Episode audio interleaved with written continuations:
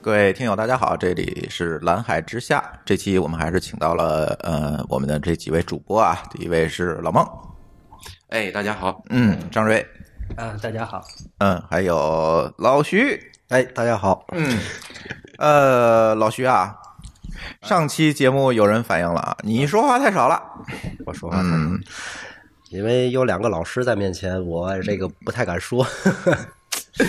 呃，其实我跟咱听友说啊，老徐最重要的，我认为不是有老师在面前，你知道为什么吗？是因为我不让他说天津话啊，对对，呀。这期啊，你随便，啊，随便了是吧？哎，啊，行吧，行嗯， 是不是好点儿了？ 好点 儿了，你没有看压力了。 问题在这儿了。你敞开了说就行了，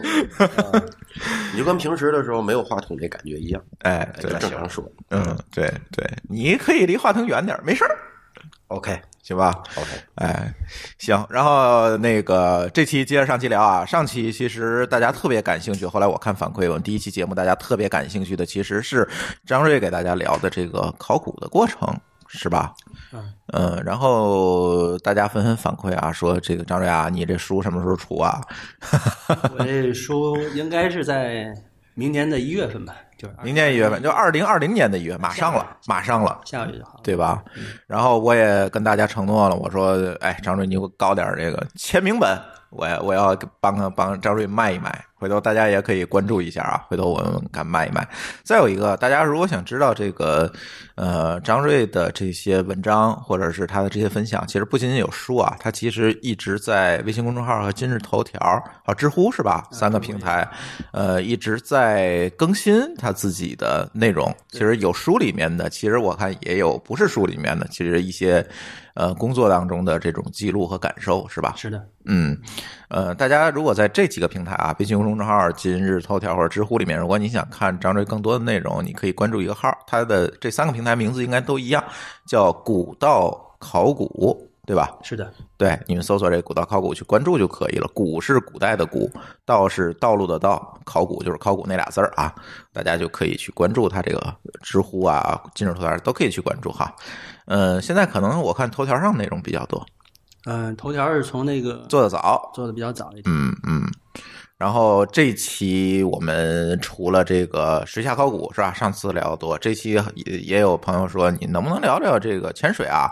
就是你们天天这个老孟带着人出去潜水，你肯定有好玩的事儿，你能不能给我们分享分享？哎，其实这个其实上期就想聊，但是一直哎老徐太腼腆了，就我们都没有放开，是吧？ 今天老徐第一个来了，就跟我这个什么检讨，说嗯上次没放开，录的不好玩儿，是吧？对，嗯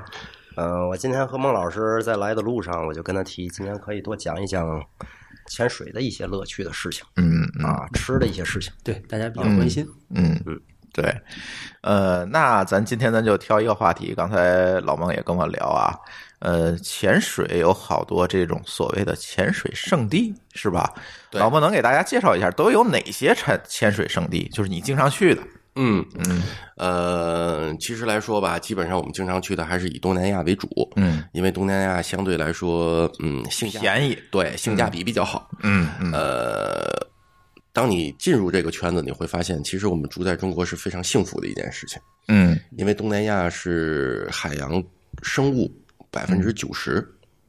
都能找着都能找得到。啊，所以很舒服。嗯，我们经常会能在东南亚地区见到一些个欧洲人、嗯美洲人，嗯他们特地的到东南亚来潜水，因为哦他们当地是看不到特别小的微生物在单位面积内看到这么多。哦，所以对于我们来说呢，其实蛮幸福的一件事情。我嗯们去东南亚相对来说比较方便。明白对吧？对，呃，其实呢，潜水呢，我们会去全世界各个地方去潜水。嗯因为各个地方的海洋的这个动物的这个呃分布，嗯嗯，有些个品种我们就必须要到某些个地区去看，嗯其他的地区是看不到的。嗯比如今年的时候，我们去看莫拉莫拉了，嗯呃，我们还去过斯旺岛去看那个徐沙，呃，很多的东西需要到不同的地点嗯，去欣赏。就是不同的潜水的地方可能有它自己的特色，对对对对啊，嗯，比如说前几年的时候吧，应该是在一四年，嗯、没有一四年两千年嗯左右的时候，我们就开始基本上去的比较多的是当时的帕劳，帕劳，对帕劳群岛，嗯虽然说它没有跟中国建交吧，嗯最早的时候基本上都是我们这些个潜水爱好者嗯把这个旅游胜地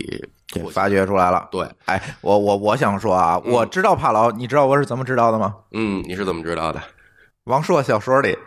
啊？你记得王朔那小说里还有那个编辑部故事嗯啊？怎么哦，对对对，给你对呃发帕劳去啊，那儿那儿好胖子多，你知道吗？对对对整天你说这个以我想起来那个鸟粪为主要的收入来源，有钱，全岛可能也就是两万来人，对，哎，是吧？实际上那个岛上真嗯的说美军那个军演的时候给你空投下就行了， 为什么呢？哎，咱没建交是吧？ 这这这当时王朔这个小说和这个电视剧里经常有这段子，没错儿，都是这么知道的。盛产鸟粪说，嗯它那个地方，呃，一个是鸟粪，还有一个叫叫蝙蝠果蝠，嗯就是他们喜欢吃水果的一种特别大型的蝙蝠，哦是当地比较有意思的这么一种动物吧。嗯，然后呢养起来那个等它拉粪，哎，没没没没没，当地的餐馆是做果蝠的汤，哦，嗯，当地的餐馆你到就跟嗯咱这儿野味儿似的呗。对对对，哦但基本上，嗯，不太会吃，因为嗯看着那个形状，它不会像中餐一样做的这么色香味俱全，嗯，就是它看上去就是就是一口汤。 就是一个蝙蝠在汤里面。哎呦，比嗯较 原始。这叫蝙蝠洗澡。 哎， 对， 我我的朋友圈里头有几百个人都是潜水员， 嗯然后我看他们去帕劳，一般都会发一个朋友圈，好像都是吃一碗汤，里边有蝙蝠，里头有一个蝙蝠反着放的，张着嘴，是那个是是那个东西吗？嗯，对，就是那个东西。嗯，嗯，呃，有照片吗？我找一找啊，好多啊呢，，有照片儿，给我找点照片儿。然后大家大家伙儿在咱那个微信公众号“津津乐道播客”里面回复“蝙蝠”两个字，咱看看这蝙蝠汤啥样啊？嗯，啊在网上好吧搜你应该能搜得到。啊，对对对对对。然后，哎，咱别老老聊吃了，咱别聊聊吃了。这个对咱来介绍介绍这个帕劳是在哪儿啊？嗯，帕劳在太平洋，在赤道周边。嗯，呃，最早的时候，因为它没有跟中国建交啊，首先就是说太平。洋上小岛呗，对就对是跟那个王朔说是一样。对对对，嗯它以前是属于美美国嗯，的一个国家的一个州，后来的州对海外领地吧。对海外领地。啊啊后来的时候呢，它独立了，嗯就帕劳这个国家。嗯嗯，所以在他们那边的话，基本上花的都是美金嘛。啊嗯嗯呃，他们那边如果你去买一些个美国的那个网站上面的那一些个东西，嗯流到他那边还相对来说比较方便的。嗯，OK，嗯，嗯，呃，以前我们去那的哎就有点像咱之前节目里聊过的塞班。哎，对对这种对感觉是吧对对？但是对塞班现在其实还是属于美国，对但是它已经独立了。对，对，呃，基本就是这个样子。嗯嗯然后呢，呃，以前我们去的时候是没有没有直航的，嗯所以基本上从天津走比较方便的是到韩国转一个机，嗯，然后直接飞到那边。嗯以前去大家也比较开心，韩国的机场也能购点物，嗯，对，所以也比较方便，但是就是机票价格相对来说可能稍微高一点。嗯嗯呃，这样的话呢，我们为了均一下成本吧，让大家玩的开心，基本上我们每次去都十天左右在嗯那个地方。但是帕劳是一个我个人特别喜欢的潜潜点儿，嗯嗯因为它的潜点儿非常有特色，嗯基本上每一个每一天你都能感觉到不一样的东西。嗯，比如说，它有德国水道、嗯，乌龙水道这样的地方，是专门做放流的。什么意思？给大家多讲讲呗。在潜水里面放流是一个我感觉特别好玩的，就是嗯基本上你什么力量都不用费，就下去之后让流吹着你走。嗯它下面的结构呢，呃，就是一个峭壁那种山脉，嗯中间被炸开一个口，是为了让船只能过来，啊，所以它叫水道。嗯嗯呃，然后它往外面走，慢慢慢慢的就像个喇叭口一样，嗯嗯这个水道越来越 open。嗯然后我们从那个峭壁的那个地方下上来一点，然后这个的时候，由于这个地质的结构，它的流就会非常大。嗯我们有一个东西叫流钩嗯，就把自己挂在那个石头上，翻上来之后就挂在那儿，啊，然后流特别大，因为有流，海洋的微生物就会变得很多。嗯海洋微生物一多了，鱼群就会变得很多。啊，对，那些鱼吃这些东西啊，然嗯后有大大小小的鱼，然后在你的身边游嗯来游去，我们就在那儿看，大约看个十分钟左右，嗯然后我们就开始集体的，OK，我们开始摘掉这个、嗯这个流沟。嗯，我们摘掉流沟之后，就被水流吹吹走了。哦，你只要你不把自己固定在那儿，你就会被吹走。对，啊吹走了的时候呢，你也不用去做任何的打脚蹼啊或者划水的动作，嗯你就正常的往那儿一待，我嗯们就悬在那儿嗯就 OK 了。嗯，然后你就看下面所有的珊瑚，就跟过电影一样，就在你哦的眼前哗哗哗。有的时候你在网上看到有一些个视频，就是几个人嗯就是在水里面唰平移，嗯你根本就不用动，就嗯哦特别爽的那种感觉。有的时候有海龟啊，有些个大的鱼啊，就在你身边，跟你一块儿被吹着走，啊你会感觉你就是一条鱼，嗯这个感觉真棒。特别舒服。然后由于它是个喇叭口，吹一会儿，吹到外面来之后，它就没有流了。没有流了，嗯就出来了就。出来了。嗯出来了之后，我们就开始做安全停留，然后就出水就 OK 了，这啊一切就结束了，啊所以非常爽。有一次我们在那边做船宿吧，就住在船上，围着这些岛转嗯，天天去潜水。我们基本上每天早上都到那边去潜一潜，因为非常舒服，非常好玩儿。嗯，听上去门槛儿也不高。嗯，帕劳的船宿的费用相对来说还是高一点，嗯嗯，我是说技术门槛儿。技术门槛不是很高，嗯你把中性浮力做好了就 OK 了。嗯嗯嗯，学一点相应的一些个放流的一些个知识，嗯就 OK 了。在大家的 AOW 的课程当中，就会学到这部分的内容，嗯就 OK 了。 ，OK，嗯，还有什么样的？帕劳还有好多很很好玩的地方，比如它有呃 Manta Point，就是看 Manta 的，嗯呃，manta 又是什么？我们叫福分，中文翻翻译过来叫福分。还是跟粪有关系是 吧？嗯，不是，就是 就是那个蘑菇鱼，嗨，蘑菇鱼，鸟粪 浮出来的鸟 粪。有一个电影叫什么名字来着？是《西游记》啊还是什么的？就是捉妖精那个，记得吗就刚开篇的时候， 《嗯西游记》不每集都捉妖 精？有有有有一个水怪，嗯，那是谁演的？那个是那不是沙和尚吗？刚开始捞上来打上来就是一个大福分，说是水妖，但是后来不是，其实那个是那个是海水里的，不是淡水里的。嗯嗯嗯，福分像个大妖鱼一样，它那一臂打开的时候是非常大的，六到八米。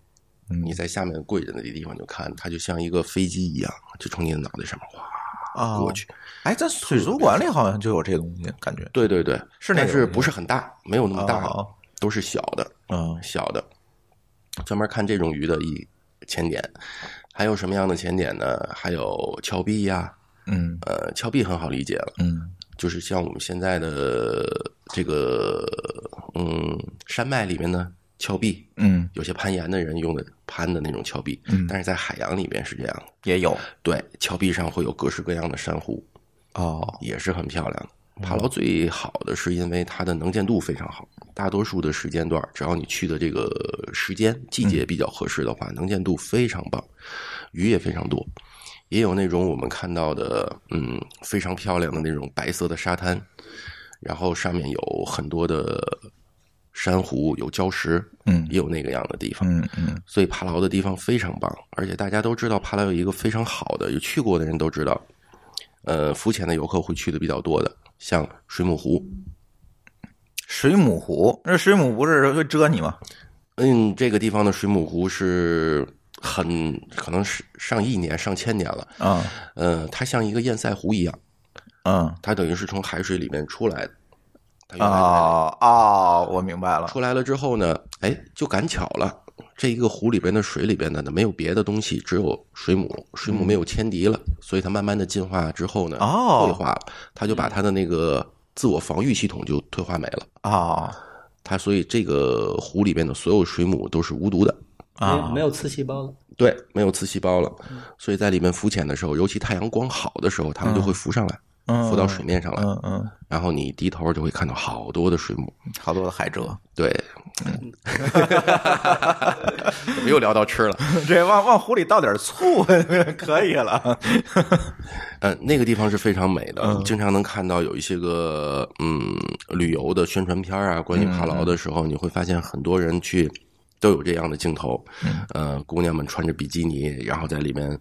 游啊，包括现在的自由潜水啊，拍一些个特别漂亮的照片儿嗯啊，这这是一个非常好的一个地方。嗯嗯嗯，嗯无毒水母湖，嗯然后呢，还有一个叫牛奶湖。对嗯，牛奶湖呢是也像一个堰塞湖一样，但是它连接着海，它有一个小通道能进去。嗯，它里边的水的颜色就跟牛奶一样，是白色的，是因为它们下面当时的那个火山出来的那种不知道什么物质吧，灰啊，是火山灰啊还是什么的，就是慢慢的沉到这个湖底，呃，变成一个白色的。我们到那边去是导潜，会拿个桶下去捞点白泥上来，我们就推的涂的满身都是，啊，嗯然后拍点照片儿呃，很好玩的，呃，然后我们再跳到水里去把它冲洗干净，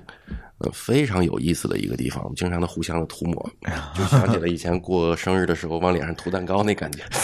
呃护肤然后是护满身肤都品 对，白泥，哎嗯，你呃，说是对皮肤有有专门那美容个的效有果卖的，就是这个对嗯白泥捞上来，咱在商场里能买着，你知道吗？这一瓶一瓶那个面膜，白泥的嗯嗯，呃嗯可能就是这个东西。啊你看到那儿随便捞，到这对儿对对两百多块钱一罐 儿呢，啊，你们应该带回来点儿，能带出镜吗？能带出镜吗？估计没人带，太重了对对，太就是重了好多人没事儿，我一出门就说，哎，你代购，你给我买点这个面膜，一概不代购，太重，太重了，因为有水在里边啊，这个东对西，就而且它密度也高，那个东西，对对是吧对对对。 所以你们就那儿抹去 吧。呃，所以帕劳的东西还是很好玩的，还有一些个其他的潜点，比如说，嗯，他们那边有二战时期的沉船，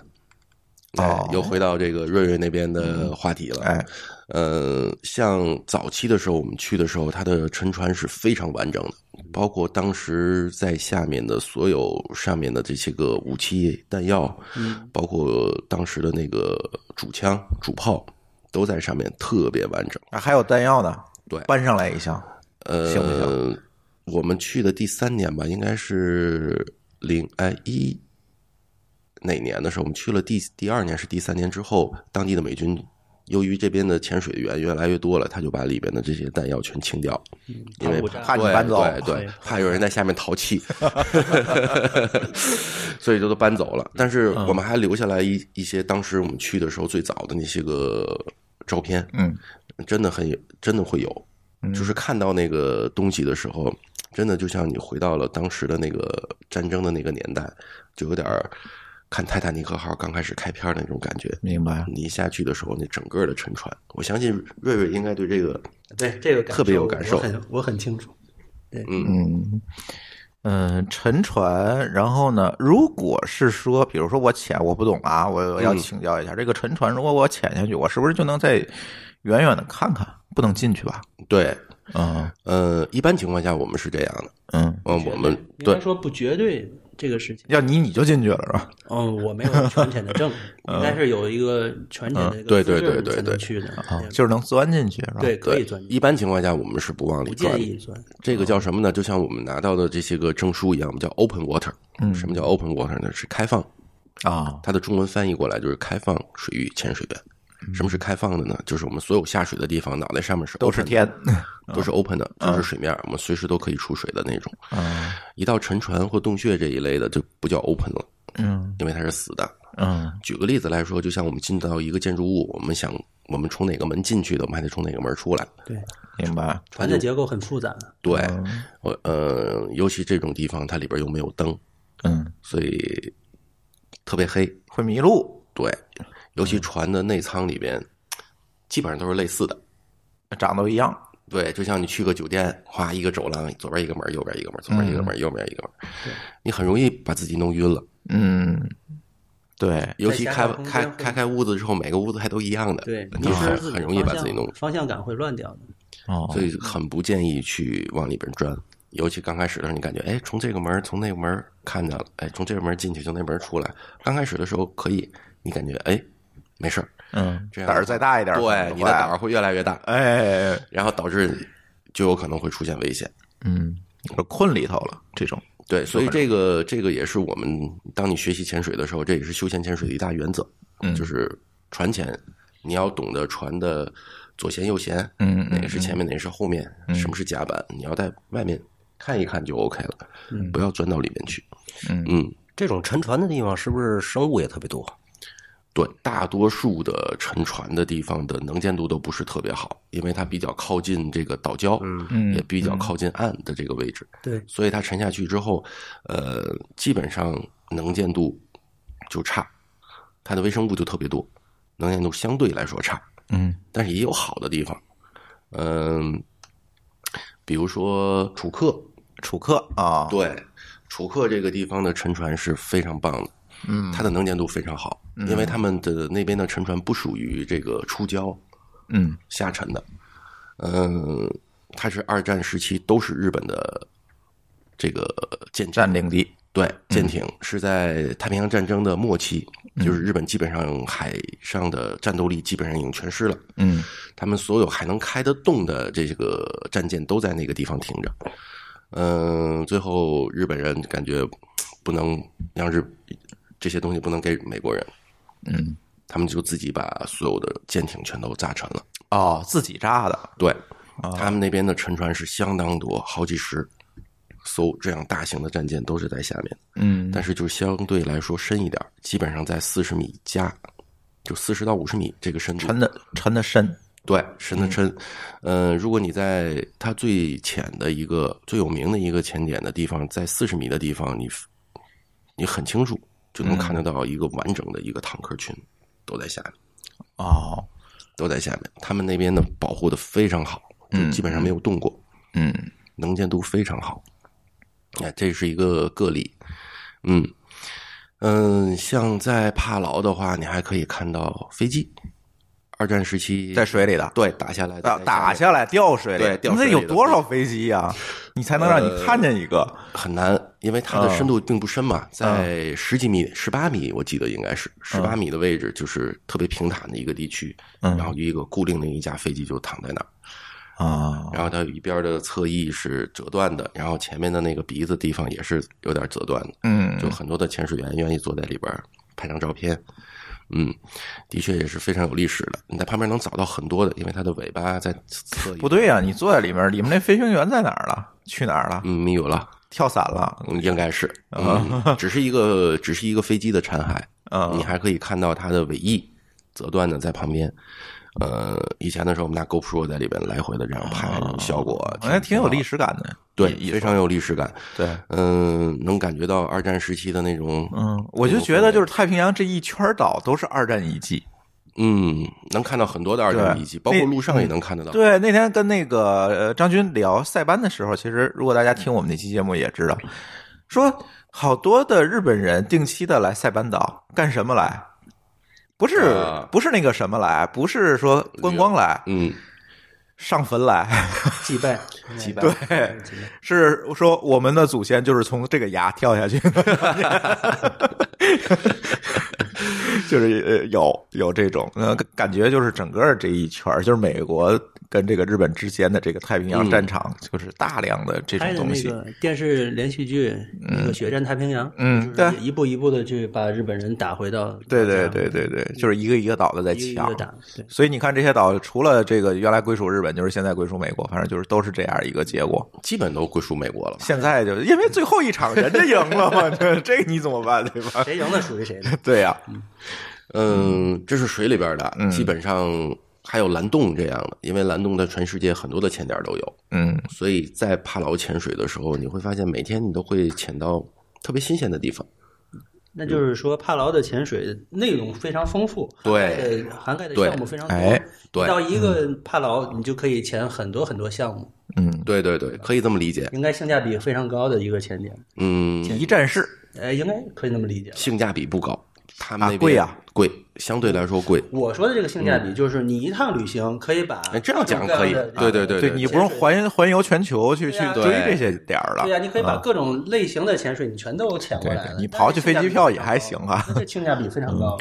所以帕劳是以前我们特别喜欢去的地方。嗯，那个叫潜水圣地嘛。对，以前去的时候呢，嗯，也是特别有意思啊。当刚开始去的时候，在路上，因为帕劳本地人也是也讲英文，但是他们的英文特别差，嗯，就是你那他本地语言是啥啊？这种土著吧，反正我也不知道，啊就是听不太懂。啊，呃，然后呢，跟他们去沟通。你想，当地就两万人口，出租车很难打的，就基本上没有，我们就就靠脚。啊，然后呢，突对然你两万多人，你说有多少人开出租车吧？这对呀、然后突然有一天，天津是三万辆出租车吧？啊，没没没没有，几千辆，几千 辆啊，几千辆。你你是把滴滴都算了 对啊，是吧你你把那些个其他的网约车都算里边儿。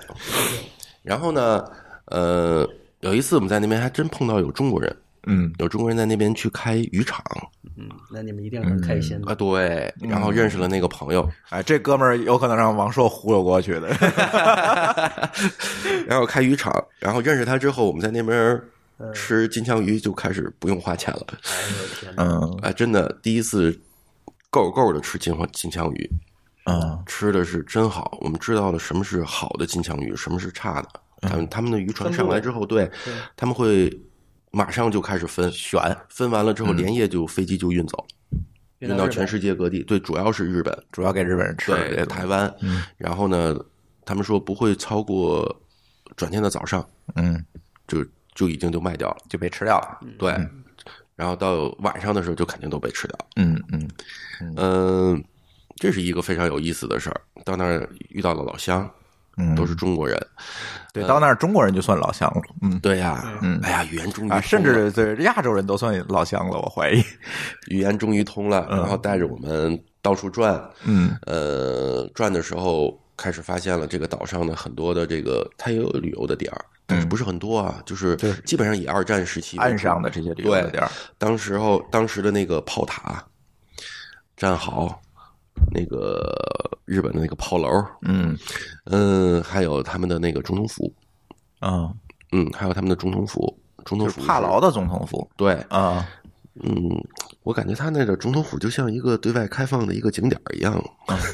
反正创收嘛，拿来呃也没啥对对对钱，对对对对，能创收咱就拿出来吧。但是路上真的没什么玩儿的，就开车也就半天儿、一天儿，啊嗯，最多了，转一转，嗯嗯基本上就 OK 了。嗯嗯嗯嗯，还是水里边比较好玩儿。嗯嗯，吃的东西呢也挺好。吃的东西以前我们去的时候基本上都是靠自己做，我们住的房间是带有这个这种粮食一厅带有，就是租个民房带有厨房哎对。哎然后我们去超市买点东西，然后去鱼市场去买鱼。以前去的时候真的很便宜，所有的鱼啊海鱼，他们渔民打上来的都是一美金一公斤，哦，一美金一公斤太，便宜了。相当便宜。嗯。然后慢慢慢慢慢慢的，这几年去的少了。打什么时候去的少了呢？就是这个支行一开，中国的国内的支行嘛，国内是没有支行的呀，啊就是台湾跟澳门的支行一开，就是华人、中国人到那边的旅游客就开始增多了。澳门的支行对，啊，那就很方便了，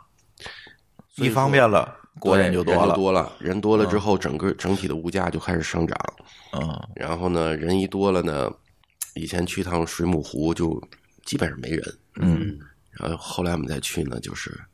湖边儿都是吃海蜇的，基本上看不到，基本上看不到 湖。好 吧？嗯，但是对于休闲潜水来说，嗯，嗯，还是不会比游客人多的。嗯就到水里头就没人了，对对对对，还是少的。但是这两年，呃，比以前我们去的时候人会多一些了，因为大家更多更多的圈里的人知道那个地方比较好玩儿，啊，还是会有很多人去。嗯，嗯，所以感觉帕劳还算是一个，你说它一美金一公斤鱼，你你现在再涨价，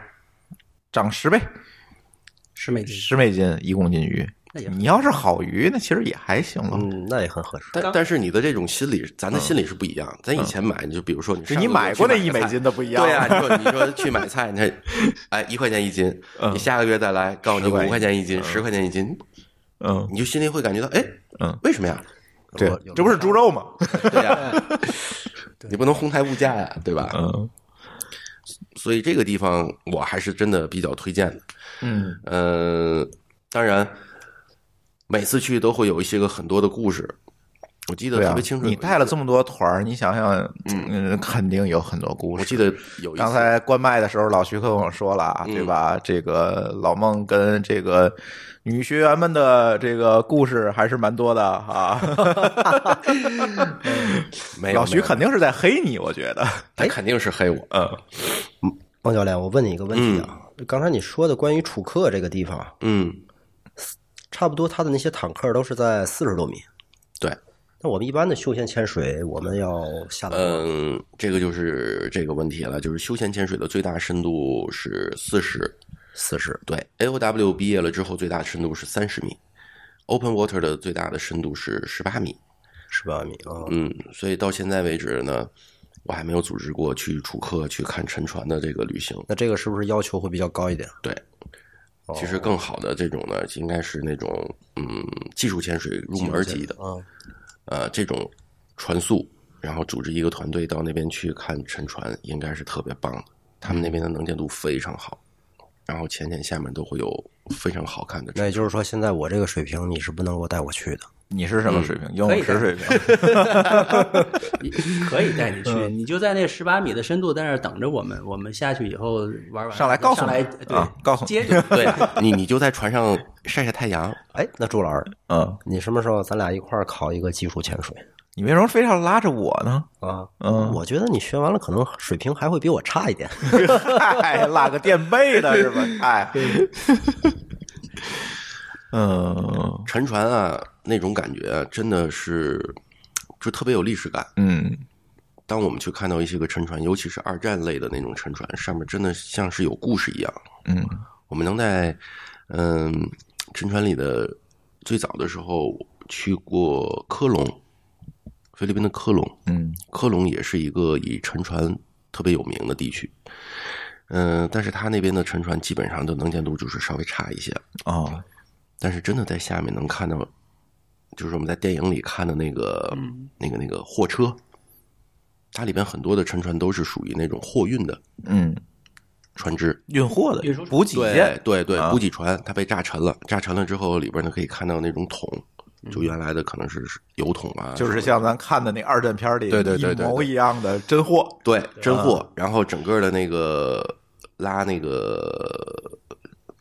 拉冰啊或拉物资的那个整个的那个车，嗯卡车。下车。但是现在基本上就是已经都成架子了，啊，就你还能看得到它那个车头轮廓啊哎，那种感觉，然后那个轮胎也都没了，嗯就都成架子了。但那种历史的感觉，嗯，真的特别有味道。嗯，其实它现在已经成为，应该说是成为水下文化遗产了。嗯它应该是全全世界人们的那个水下文化遗产，它就标志着二战的这个整个的历史事事件，然后沉淀在人所有国家人民的那个心里面。嗯你带着带着这种学的历史的背景的这些知嗯识，然后去看到现实的东西的时候，那感受是不一样的。对当然的话，像我们干水下考古的时候，嗯我们做的这些船的话，比这些的又跟我们更近了一步。毕竟哎二战的那些日本的船、美国的船，可能跟中国人嗯还没这种啥关系情感联是吧嗯很少。对你倒是像经远舰、致远舰这些嗯船的话，它是切切实实的，我们写在自己我们自己的历史书里面。对呀、是我们自己的船，然后对嗯在在水底下，那个时候你再下去看的时候，那种各种复杂的情感纠结在一起，它跟的这个整个人对人的这种心灵上各方嗯面的震撼是非常非常大的。对，这里插一句话，就是这两天咱那个山东舰下水了，哦那个航母哈下水了，然后我就突然通过这个事儿，我就意识到大家对这个东西确确实实是有感情的，因为有好多人去那个当年致远舰的这个，嗯，呃，这个船员的墓上去献花。扫墓去了，对，去扫墓，然后他把那个这个山东舰的这照片放在那儿，对，我觉有得很多人嗯去。当时我看三中站下水的时候，我就突然就感觉啊，嗯因为定远舰和镇远舰是当时整个北洋水师的绝对的主力核心舰，嗯，山东舰跟辽宁舰，就目前在整个舰队的这个这个位置，应该就是相当嗯于就是他们的位置定远和镇远两个核心主力舰。当然，这个舰只的整个，因为随着整个海军的发展，实力就不不一样了嗯哈，一样了。而且它这个现在的主力核心是航母，当时的主力核心就是嗯，这种铁甲舰。铁甲舰，对对对对，所以通过这个事儿，其实我今天也特别想跟你聊，就通过这个事儿，突然意识到大家对这个这些这个事儿突然就能够连接起来了。是通过这个它是山东有传承的舰下水，对，突然这个传承就能够连接起来了。他那个后面人不对这个评价嘛，就是嗯局座张召忠先生也也说过这个，嗯他当时的时候，虽然说这场战争我们打输了，嗯但是我们的这个旗帜没有倒，精神没有倒，嗯就是在福建的时候，最早期的时候跟法国人打仗的时候，法国人偷袭我们福建的那些水师的时候，呃，那场战争应该当时的评价是对中国的海军的应该是屠杀的那种概念，嗯，就是嗯碾压，趁我们不注意，然后就是屠杀的。嗯，但是在旗舰将要沉没的时候，有一个水兵爬上主桅杆，把一个面崭新的龙旗，然后就是挂上去，悬挂打开了。其实它就是一一种精神嗯在这里面。嗯、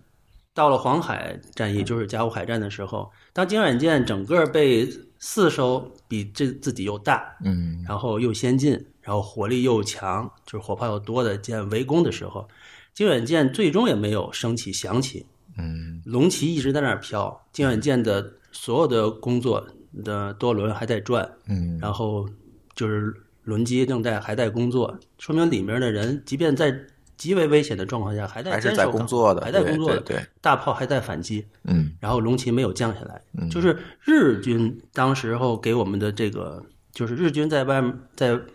在水上面观察这个舰，一边打击一边观察嘛，然后说给我们的水师最高的评价就是它最终也没有升起响起，嗯，没有投降，没有投降，嗯死当瞑目，就是等于说他们日军对北洋水师的这个海军这个军事素养、以及军人的这些职责、这这些精神非常的敬重。嗯对，你说的你你说完这些，我都想下去看看了。对，所以就是说，有的时候我们在这个潜水的过程中，我们说回这个帕劳啊这些地方这潜水，有的时候我们看的这些遗迹，真的就是这种历史的快照，嗯，其实我也希望你们有机会的话，可以嗯，如果要是国家这各方面允许的情况下，你们要是能够能够有更多的中国的潜水员去看我们自己的这些东西的时候，估计嗯对整个民族的这些这些精神的传承、精神的纽带，嗯这些会有一个很好的提升和对维护的一个作用。我感觉去观去参观他们也是一种能回味那种历史，嗯嗯。能看到当时的那种对。你看，感觉到美国人就这么干啊，他把那个沉船珍珠港那个沉船就放在那儿，密苏里舰是吧？亚历山大号，啊，亚历山大号对，对他建了一个嗯那个在原址上建的那个亚历山大，就在上面纪念建馆了一个纪念馆，然后在那纪念馆就能看到下面。对，直接看下去的。嗯对对，它其实就是一个提，就是维护自己民族的一个精神在那儿，嗯一个精神的一个信仰地。其实我们也可以效仿一下，什么时候那个地方会开放前点儿，我们就会去看可以。假想一下吧。然后国家以后如果可以的话，也可以站到那样，按照那个思路来做，或者是我有我们自己更好的一个思路来去展开这件事情。那个前点不深，嗯呃，不到十米，啊，那这么浅啊？不到十米，然后哦挺就实在那个黑岛的边上一点，出嗯去以后离海岸很近的那。就跟那个亚历山大号差不多，它就属于在水面上你能看见下面那种。亚历山大号应该沉深更浅一些，更等于说浅你在是吧水面上直接就能看见，看见那它得箭稍微对哦深一点。但是水况呢，目前的水况可能，呃，水质差一点。如果要是可以的话，可以设想一下吧，我们可以打围堰，然后哎，把它整个围起起来然后围堰里面的水，然后进进行净化完了以后，把那个沉舰然后展示出来就可以了。啊，对呀，这个做作为基建狂魔来说，这也做太件简事单了太简单了。 是吧而而且而且现在国家不也在保护周围的海洋嘛？现在对也是生态嘛，对，环保嘛生态也对是吧一个一个它国会家慢慢慢慢变嗯好的，对对对对，应该会慢慢变好的。我希望未来的多少年，我们可以到那边去看这哎些个中国的历史。假如景嗯远舰能够建成一个遗址类的这个可供大家嗯去潜水啊、参观呀、或者是国家的一个水上的一个博物馆、纪念馆，对对对，让更多人能看它到。绝对是一个世界级别的纪念馆。对对，因为这个事件所有的人都知道。对对不光是国不人，仅不光是对不仅国人不光光涉涉及中国和日本，嗯，包括英国、德国，包括就是欧洲的那些，因为它这个船是从德国建造的，当时的整个北洋水师的这些船，好多都是从德国、英国这些地方然后建造订购过来的，嗯然后所以说他们对自己的船只的话，呃，也会很关心的。当时对那对场对战争的发生的时候的话，海外就是外面有观察船，嗯，就是欧洲的那些观察船，它需要观察一下我们设计的这个建制的那禁不禁打是吗？ 啊，对对，他要考察实践，要学与火来去验证自己这个设计理念到底是正确与否，或者是优点在哪儿、缺点在哪儿，他他好回去继续继续改进一下。嗯所以说那一场黄海的海面上的一个大规模的碰撞的话，其实是呃正好是风帆舰跨到了蒸汽的装甲那些铁甲舰跨进来了以后。然后中国的这些舰队呢，就属于刚跨进来以后，有各种型号、不同的思路的舰只组成的一个舰艇。日本呢稍微晚一点，虽然说后期的成军的那些新型舰只比较多，包括吉野舰，呃，一八九四年出来的，出来了以后入军役以后，马上一八九四年就开始打仗，等于说他一来了以后就打仗，就投入战斗，投入战争，它比较新，它三年以内的舰只很多的，很新的，嗯所以说设计思路呢，中国的呢是那种船只扛大炮，嗯大口径火炮，然后那个呃战术呢是横横阵，就是奥地利冲击、冲击意大利的军队的时候，就就海军的利萨海战，著名的一个利萨海战是奥大奥奥地利，然后用冲桨冲击那个意大利的旗舰，然后直接把旗舰给就。类似于拼刺刀似的，直接嗯干死了。但是中国呢，也是用这种思路。日本呢就变了，整个设计的思路风格都变了。我们不是大舰扛一个大炮，然后冲脚那个战术，我们是快速的舰，移动速度讲究就是移动速度。然后侧面的列装了很多最新型的、最新型的速射炮，嗯，它的口径稍微小一点，但是打得它快，是速射，嗯然后速射炮用的火药也不一样了，我们用的是什么黑火药，然后这些包括克虏伯的那些大炮，嗯克虏伯炼钢这些东西都非常好，但是在当时的技术水平呢，克虏伯的那个引信炮弹引信质量不过关，嗯它打过去以后很难把这个炮弹炸开哦，啊，这很难，它就是就是就等于打过去一块石头，哎，对，就类类似于大口径的东西打过去，用那种动能去冲击它。嗯但是这种有一个问题啊，你冲击完了以后，它这个舰舰只的损耗小啊，对方舰只损耗小。对。但是日本呢，用速射炮，虽然说我的口径稍微小一点，但是速射炮发射频率非常高，嗯，然后每分钟发的比那个那个那就高得多呀，高得多，啊高一般是现在统计出来的大约是十倍的这种效的、效果。嗯他用的黄火药，就是他那个黄火药呢，打过去以后炸，嗯然后遇到钢铁剧烈燃烧，那他就可以把你表舰队表面那些，就是你结实的舰，我可以把你表面那些破坏力活动强能破坏力能力强；你不结实舰，我能把你击沉掉。嗯就是那些比如说，嗯，呃，右翼的那些那种那些舰只小船一开战，然后被他们日本人直接切过去，然后直接把它围歼击沉，嗯嗯，超重洋卫就击沉了，然后造成你混乱嘛，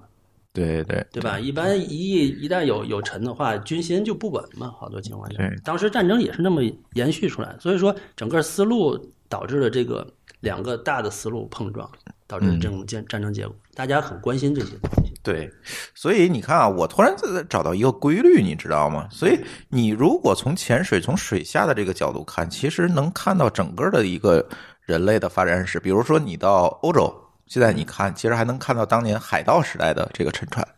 大航海时代的沉船，嗯对葡萄牙、西班牙这种可以，对吧越南号？你到这边呢，咱可能看到这个就是风帆时代往铁甲时代转的这个过程当中的这个沉船，对，像这个老孟去这个帕劳离我们看的就是二战更近对，离我们更近时来的，所以其实去都能看到。对去不一样的地区，你能看到不一样的沉船。而且它在水里，我觉得就是有一个好处，它可能会保护的比较好。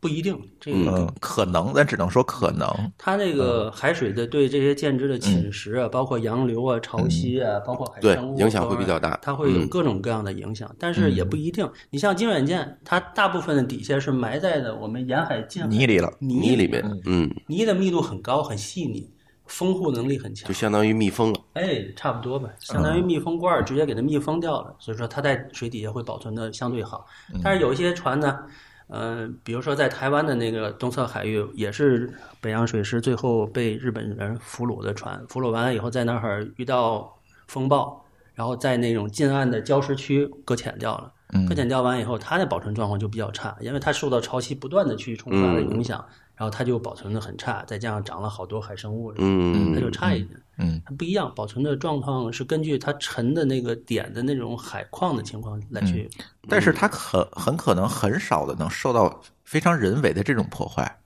我给你举个例子，就是我去澳大利亚去看那个二战的遗迹，它有很多啊，它在岸线上，它有当年弄了很多雷达站、炮楼，因为当年澳大利亚跟日本打的很凶，最后这个二战之后，澳大利亚只有一个国家没接受日本投降，不就澳大利亚吗？嗯啊，对吧？它是海防系统，对它这套海防系统，你看它岸上的东西破坏的就相当严重，你看不见什么。比如说，它这这是当年雷达站，你看它就一破楼了，什么都没有了。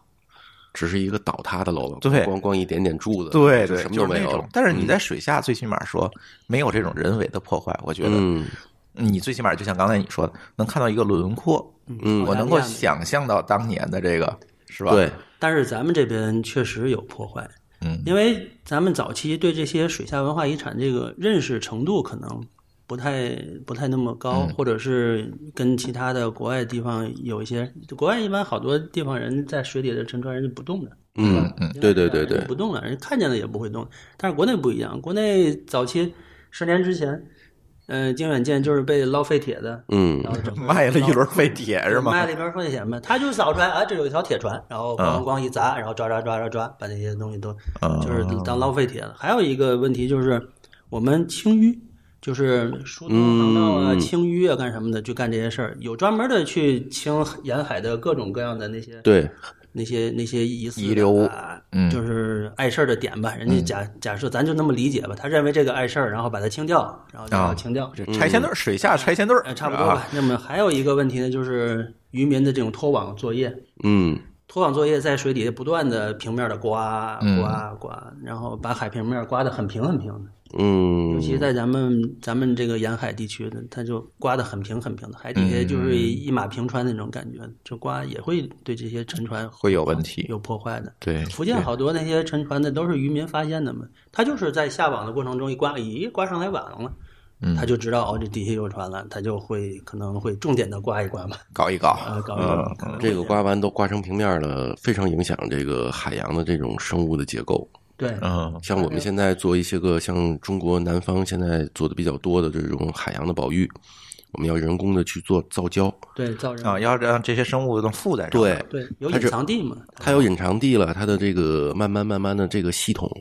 才能恢复才能恢复过来，都刮平了就什么都没有了对，。一马平川的生物没有办法躲藏了，它就嗯嗯嗯，就变成咱的水鱼缸了，就什么都没有。你做鱼缸，你还得在里边放点什造点么，景造点景呢，对吧？嗯你买你你现在有海缸，你不弄点什么这些造景啊，弄点小东西啊，你嗯你养一只小皮皮虾，它都没地儿待。对，嗯，是这对，样子。是，对。咱回到帕劳啊，呃，刚才咱聊了好多这个帕劳的这个水底下的事儿，水面上的事儿呢，咱聊的不是说特别多啊。呃，其实很很想知道一件事儿，其实我想问老王，帕劳这个事儿，这个地儿，我觉得要是我不学潜水的话，我可能一辈子也不会去。嗯，对吧？那那给大家介绍一下这个帕劳到底，除了这个水底下的东西哈，嗯水面上的东西，还有你这个带的这些这个潜水员们啊，嗯学员们在那儿有什么样的这个故事呢？嗯，很多听上去帕劳是一个非常小的小岛，对，嗯基本上故事都来源于这个团队。嗯呃，其实我们出去玩呢，更喜欢就是一个小团队一个小团队这样出去玩。小团儿，对，经常会出现这样或那样特别有意思的事情。嗯嗯，还说吃吧，啊有 一次，有一次吧，有一个 team 我们一块儿去帕劳，嗯、点点菜，嗯，因为当地的消费水平真的是蛮高的，它能高到什么程度你啊不？一美金一公斤吗？就是你要去店里边去那个吃熟的吃熟的，就是吃餐馆去点餐的嗯他话，认识人，啊他认识人一美金，正常的。 哦，这么回事以前是去鱼市场，嗯就是渔民打上来的，那是一美金一公斤。你要是去这个这个餐馆里面去点餐的话，嗯呃，一般情况下，当时是十美金是早餐，平嗯均价格。然后午餐和晚餐呢，都是二十到二十五美金嗯一顿饭一个人。嗯呃，就相当于比较贵。这赶上湾区了，这价格。对嗯，然后呢，我们就到那儿去点菜。呃，有时当时是有乐子的，我记得特别清楚，有两个乐子。第一个乐子是到那儿，有一波人到那儿去，哎呀，这个地方哇，消费这么高，花美金呢。那个有土豆丝儿吗？ 但是你会发现，我说哥，咱宁愿在这儿点螃蟹，咱也别点土豆丝儿。这个地儿盛产的是鱼、海鲜，嗯便宜。土豆丝儿、土豆这儿很贵，哎，蔬菜就更贵。贵，然后还有一还有一次，这后来就变成我们的一个梗了，嗯就后来变成我们一个梗了。还有一个梗是特别有意思的，嗯、当地有一家中中餐馆儿，我们找到了之后之后就说，哎，我们去那们家中餐馆儿吃海鲜吧。这是这是另外一个题目，然后到那边去，哦，这边有海鲜，哦，螃蟹，哎，这个好。当时我们是六个人，是七个人，老板来七只。当时老板七只，我们只有 三只，要不明天来，我们给你多预备点儿，嗯，因为这是这是习惯，嗯，尤其像天津，天津人吃吃海鲜嘛，对不吧？光吃它。对，到季节了，这个借钱吃海鲜对，对，而会且不不是会这过数量级，你这一在天津吃一人一只，这都不叫吃，对对吧？你所以到人当地已经嗯悠着点了，人家当地是一桌也就做一只两只，都做啊完了，大家一块嗯儿分。对，切开是吧？然后到那边去一人一只，呃，当然老板都真的都傻啊，还有这么吃法的。他那边那海鲜多大一只？嗯他们那次哦，上上次应该是个面包蟹，那种蟹，那种蟹看上去其实很大，但是你剥开也没啥肉，嗯，对，面包蟹就那种。吃半天，其实真的海鲜好吃，还是天津的好吃。嗨，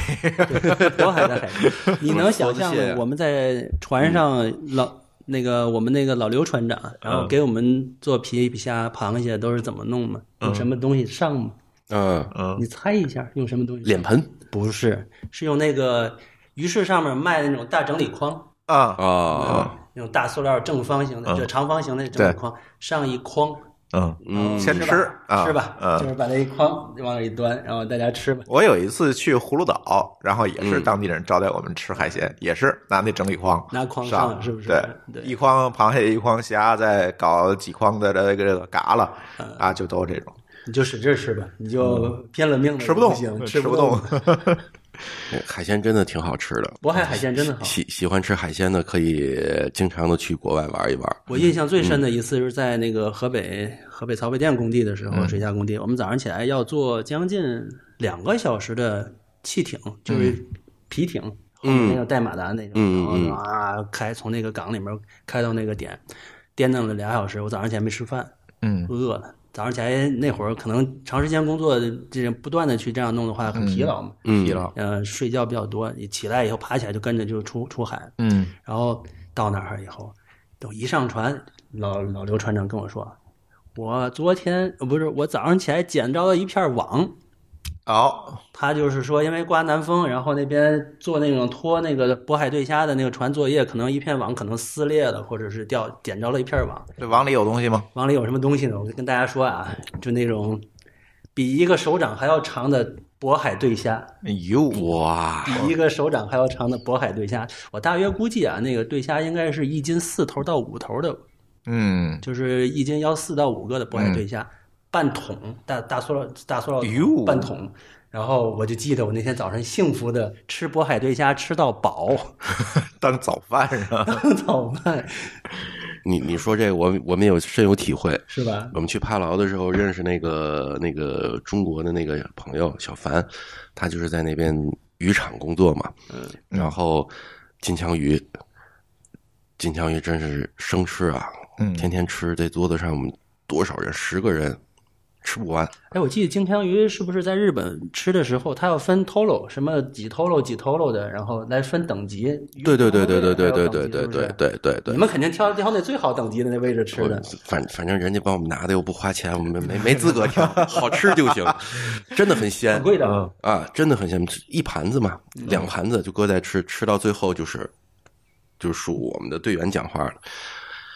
在嗯家是拿馒头就菜，在这儿是拿金枪鱼就菜，那你太幸福了。我记得我在日本吃那个金枪鱼透漏那时候，嗯，那那一长盘子里面嗯摆了三小堆儿，嗯一堆儿里面切了四片儿，好像啊对对对就几片儿，嗯嗯嗯 嗯，摆的很好看。日本人吃东西太佛系，我就给你讲这个故事，那那那聊歪了啊，但是可以聊一聊这个日本人。很多人问我，这个日本人他妈天天的晚上下了班不回家，嗯然后跑外面小酒馆喝小酒去，嗯对嗯啊，这天天这么搞，啤酒啤酒啤酒啤酒，嗯，但日本人他总不胖啊，他们是不是喝的是那个清清酒酒吧？啤酒啊啤喝酒呀啤酒啊？啤酒，有人专门跟我去完日本问我，然后啊，我说你注意看啊，啤酒是有一杯，嗯，你看旁边他那个菜，嗯我告诉你，一串鸡肉嗯能就三扎酒，对他们普遍吃的比较少，吃的少，嗯，你再喝，但是啤酒，它再再加上它那个啤酒的，它也没有这么像咱这边那个啤酒这么浓，嗯，是吧？这度数也低，都是，不然的话咱们三两杯倒了，它不行，这个是不是跟他们的这种这个文化有关系啊？比如对说，呃，我知道的是日本人是这样的，就是结完婚之后，所有的这个钱都要给老婆。一般老婆传统的啊，嗯老婆是不上班的，在家顾着家务，所以，比如说他挣一万块钱，老婆就给他二百，这是你这个月的零花钱。啊，是这样，在日本你入职的时候，嗯公司让你填你的银行卡的时候，有两个栏儿，嗯一个栏儿是收工资的，嗯一个栏儿是收奖金的，哦，哦，交的是工资那张卡，那张卡哦偷偷的自己塞起来了， 是这样干，他们都是。这是社会的潜规则，嗯啊、呃，聊歪了，聊歪了，咱回到帕劳回到，除了吃还有啥？除了吃，就是陆地上的旅旅游。嗯，其实你要开车在路上去转的话，真的，嗯，有个半天儿，基本上就都转过来，因为它岛并不大嘛，嗯，人口也不多，真的当地人口只有两万嗯，多一点儿。嗯，嗯，有的时候我们会选择去租个自行车，骑个自行车。但骑自行车有的时候会累，它那个岛上竟都是上坡下坡。嗯嗯嗯，然后呢，它这个岛是不是嗯就是呃火山喷出来的感觉？啊，你说太平洋这些岛其实都是当年火山喷出来它很多的岛那种也那种感嗯觉，就像、就像个蘑菇一样，的啊，因为它上面有很多的动植物，那个植物嘛，嗯树什么的，嗯嗯从外面看就像个蘑菇，嗯就这个样子的。然后下面被海水侵蚀了，它会进去一块儿，然啊后下去。如果落潮的时候，真的就像一个啊，大不是蘑特别菇大的一个飘在一个蘑菇海上，对，对嗯它们上面很多的岛都是这种形状嗯嗯嗯嗯，就长一点儿的、短一点儿的，嗯嗯呃，都是这样的。嗯嗯，但是啊这个这个海水真的很很清澈，在路上骑车啊，观观景色呀、嗯嗯，还是不错的。那边的空气也是蛮好的，尤嗯其这个落日的时候那种感觉。如果赶到，比如说现在这个季节去的话，呃，经常能看到很多的帆船。哦，那有边有玩很帆船的对，，那边、嗯因为那边在太平洋中间的这个位置嘛，嗯，有很多的澳洲的人，他们是离得也近，对他嗯们开着帆船过去。对，它离得近，呃，我记得有一潜的时候，有一次潜水的时候特别特别有意思。我们潜着潜着，哎，怎么多两个潜水员呢？啊，那两个潜水员拽着根绳儿，嗯也不算是放流的那种象拔的那种绳子，嗯他拽的也挺粗的一根绳子，然后拽着，旁边有人看，诶，两个老外嘛，在那儿潜水，潜潜潜潜，我说这谁呀、我们过来是没没发现出现了周围，灵异事哎件，没多俩人，没发现旁边有有有有船只过来，嗯我们正常起来，我们都出水了之后发现，哎，他们两个开个充气的那种快艇过来的，然后俩人抢完水上去，然后开着快艇回他的帆船。哦嗯这两个人是开出来开开开帆船从澳洲那边过来的，哦，帆船旅行澳大利亚过来的。应该对，是帆船旅行帆船嗯世界旅行，如果到了这个圣诞节，就是国外的春节的这个、嗯嗯嗯这个时间段，它那边的港口能看到很多的帆船，有澳洲的，可能有快艇这种船只，基本上还有美国的嗯到这边来玩儿。嗯嗯，嗯，如果真的特别喜欢潜水的朋友，真的很建议大家有机会可以去一趟。嗯不要把时间拉得很短，就是短期的你去那边潜个三天四天，不太过瘾。我们在那潜一周都没过瘾。但是这个是不是他没有什么潜水经验，他也没法去啊？还是说我到那儿现学？嗯，现在可以到那边去学，那边现在中文的潜水中心、潜店啊，教练也也也有了很多了，哦不像以前了，嗯以前基本上都都靠英文来做，所以现在那边就中国人多了就不一样嗯了。对对对对，可以到那边去学习，但是在那边学习的费用相对来说就会高一点了，因为那个交通啊、住宿啊各个方面的成本嗯会对高一你就些。要多留一些日子，对你最起码先学会了，你才能潜呢。对对对，嗯，塔楼那边可以渔猎吗？嗯，好像是，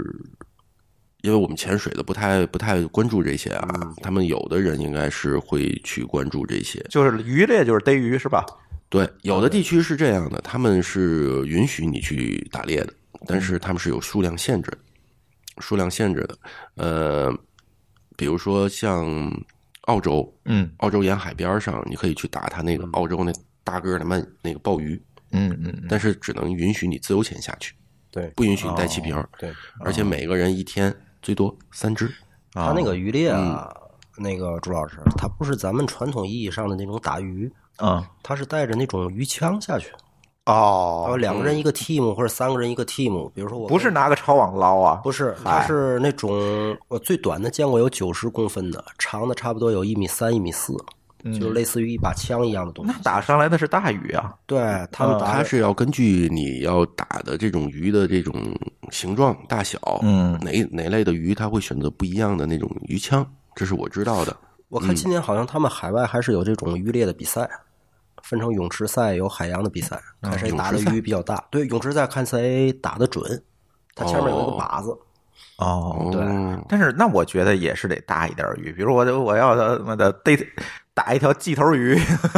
这枪出去鱼碎了。但是它国外渔猎它是有一个标准的，它好像好多的地方它是这么去讲的。嗯从公平的原则来讲，你水费下去是不公平的，对鱼是不公平的。对，啊，对，你就跟他拉上拉到了一个水平线。对，所以你必须是自由 潜，就是扎猛子下去，它是公平哦的，它有的地方是可以打的。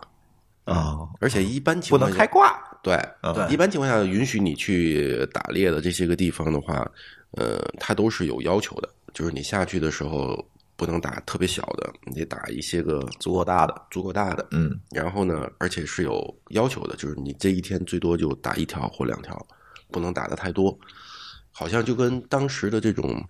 就是人的本身的这种远古的文化一样，就是你打猎的主要的目标是为了生存，为了吃，生为活了吃，嗯你打的足够你吃的就 OK 了。嗯如果你打的更多，嗯，就不允许了。要不就糟践了。对，我我回来找着视频，我回来发给朱老师。嗯好呀，头几好呀天有一个朋友看朋友圈，他们是渔猎，嗯，他打了一条可能大概有七八十厘米长的一个金枪鱼，嗯嗯，然后他不要放绳嘛，嗯，那个鱼不要游嘛，可嗯能放了有几十米绳，他就往上游，要把那个鱼拽上来。嗯，然后下边有四条鲨鱼，他拽上来的时候已经没了，都吃光了。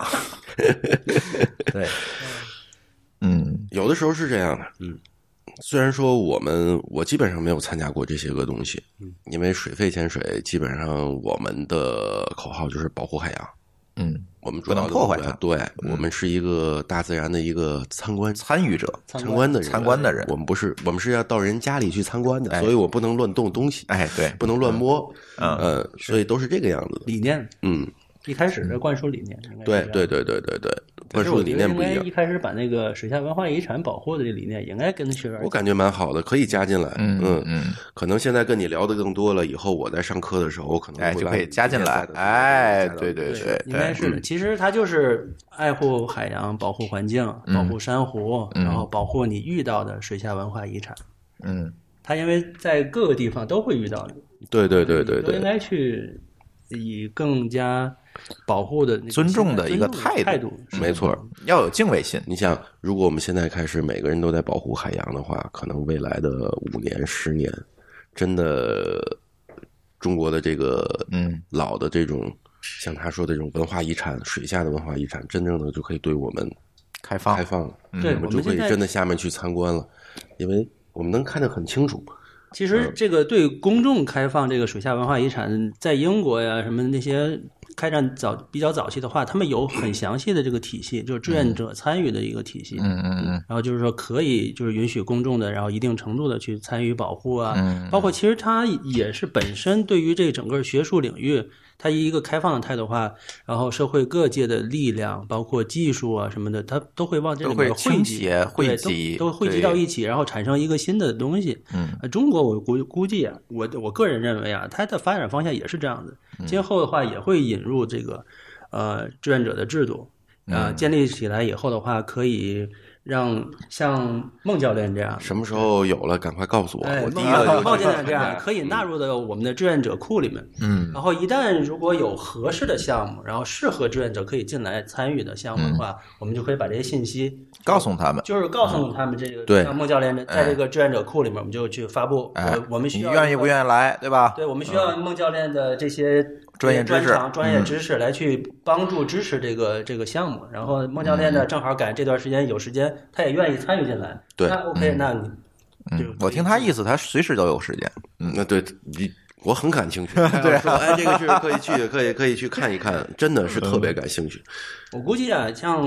各种各样的这种潜水，因为中国我觉得二十年的这种潜水的发展，它会各行各业的人都会接触到潜水，嗯所以说有这样的行业不同的自己的行业背景的嗯人进来了以后，可能会产生不同的想法。我对估计是像朱老师这样的这种 IT TMT 领域的大咖的话，如果您有机会参与到这个水下考古项目来，嗯对对对您可能会在这个 TMT 这些领域里面跟这些数字类的结合，各方面的可能会产生新的一些想对法。对对，没错。这样的话，可能会在水下考古的领域里，这个信息传播嗯呀，或者跟公众互动啊，反正我反正能想到的是这样。但是您可能站在您的角度，可能想的东西跟我们就不一样了。嗯可能站在更专业的角度，可能能为中国水下考古做哪对些对事对情？我潜到水底下给你们发段抖音。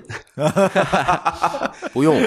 我们去拍。嗯您把 VR 做好 了，VR 眼镜儿往那空中一悬，嗯，提起这还个，得其水下直接实就可确以实看，到嗯对我们有主播是就是做 VR 的，现在他做的是天上的事儿，天上的事情，对水里面其实我水里的还没有设计。这个事儿确实咱有机会啊，咱后面对把他叫过来，可以碰撞碰哎撞，，我感嗯觉这件事儿可以去聊一聊。能解决。现在其实已经完全就是可以把解水决里了。面的这些整个的场景，然后从从陆岸上数字化对对对对对，完全是可以解决那我的。已觉得经。应该，但是如果要是水的能见度差一点呢？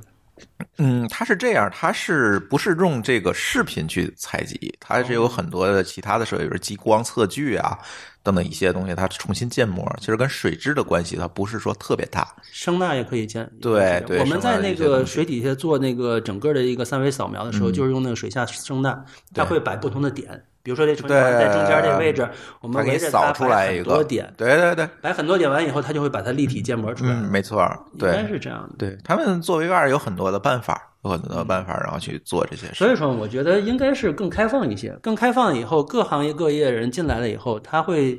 产生不嗯同的想法，把自己的知识背景的知这些知识贡嗯献出来。贡献出来以后，有可能会促进这个这个水下考古领域的一个技术的飞跃，或者是整它个变成了一个个新的的生态。态，新其的实生态是啊对，嗯嗯，我希望能有这么发展的一个方向吧。哎，呃，行，今天反正帕劳这个这个整个的过程啊，我在帕劳看沉船，这叫对吧？哎，原来是这样。呃，然后这下期次带你去玩儿，哎，带你下去期看呢，咱也可以预告一个啊，刚才跟老孟也聊了，墨西哥，嗯，哎，这也是一个潜水圣地，但是它的玩法又不太一样，是吧？可以跟大家聊聊墨西哥。然后张瑞这边呢，他也打算把他的这个水下考古的过程，比如说考察某个舰的过程，然后分成一个系列的节目，给大家分几期，把这个细节，特别大家特别愿意听这些细节，其实就是故然后给事大家聊一聊、这些故事，给大家聊一包聊。括怎样才能进入这个中国水下考古这个体系？就是对中国水下考古这些人是到底是怎么产生的？哎，对，怎么来的，啊，是吧中？国水下考古是从哪里来？是怎么是发展过来是的？现在是什么一个状况？对对对对，都都可以以跟大跟家大家聊。对，行，那我们的这期的《蓝海之下》就聊到这里。《蓝海之下》是津津乐道博客网络制作的一款关于潜水方面的话题的节目，然后同时呢，也希望大家能够收听我们其他的节目，包括《乱炖》《品质生活》《拼发时代》等我们津津乐道播客网络制作的其他节目。好，我们这期的节目就聊到这里，感谢大家的收听，我们下期节目再见，拜拜。拜拜拜拜，再再见见再见。哎。